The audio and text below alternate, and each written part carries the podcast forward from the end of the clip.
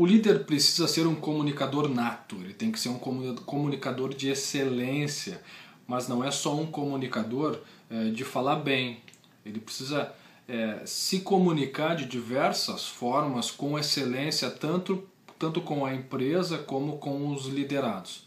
Por que eu estou dizendo isso? Porque ele tem que ser um intermediário. E aí, sendo um intermediário para conseguir os melhores resultados possíveis, o líder precisa se colocar no lugar dos liderados, né, dos colaboradores, para entender e compreender quais são as intenções de todas as pessoas que lidam diretamente com ele. E aí ele precisa entender quais são os efeitos que os comportamentos que ele vai tomar, né? dependendo das ordens que venham é, da empresa, vai produzir no seu time. E da mesma forma ele precisa se colocar no lugar da empresa e entender por que, que são implementadas algumas ordens, algumas metas e etc. e etc.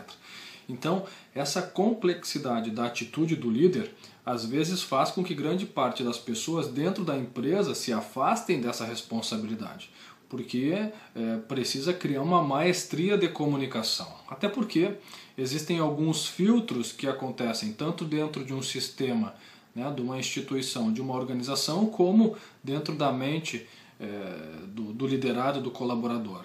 São três principais filtros aí, né? Primeiro, deleção. É, várias, várias coisas são deletadas. A gente se passa, né? a gente esquece, e são coisas importantes. O líder precisa ter essa sensibilidade, está sempre resgatando as coisas que são deletadas. Existe distorção.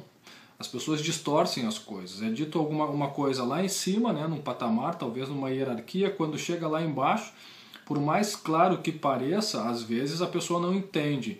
Então, nessa distorção, o líder precisa saber lidar com essas distorções que as pessoas fazem. E generalização. As pessoas generalizam demais. Então, às vezes, quando é implementado alguma coisa, as pessoas acabam generalizando. Né? Tipo assim, ah, ninguém gosta de mim lá na empresa. Pô, será que não, há, não existe uma pessoa que não goste de ti? Né? E aí o líder tem que ir lá e fazer a pessoa entender que ela está generalizando e nem sempre é importante, nem sempre é, é válido ficar generalizando as coisas. Então entende que é, a competência de líder, e aí eu digo, né, eu, afirmo isso, o líder nem sempre é um líder nato, ele nasceu líder. Grande parte dos líderes são construídos, são desenvolvidos, é, é empenho, é, é, é comprometimento.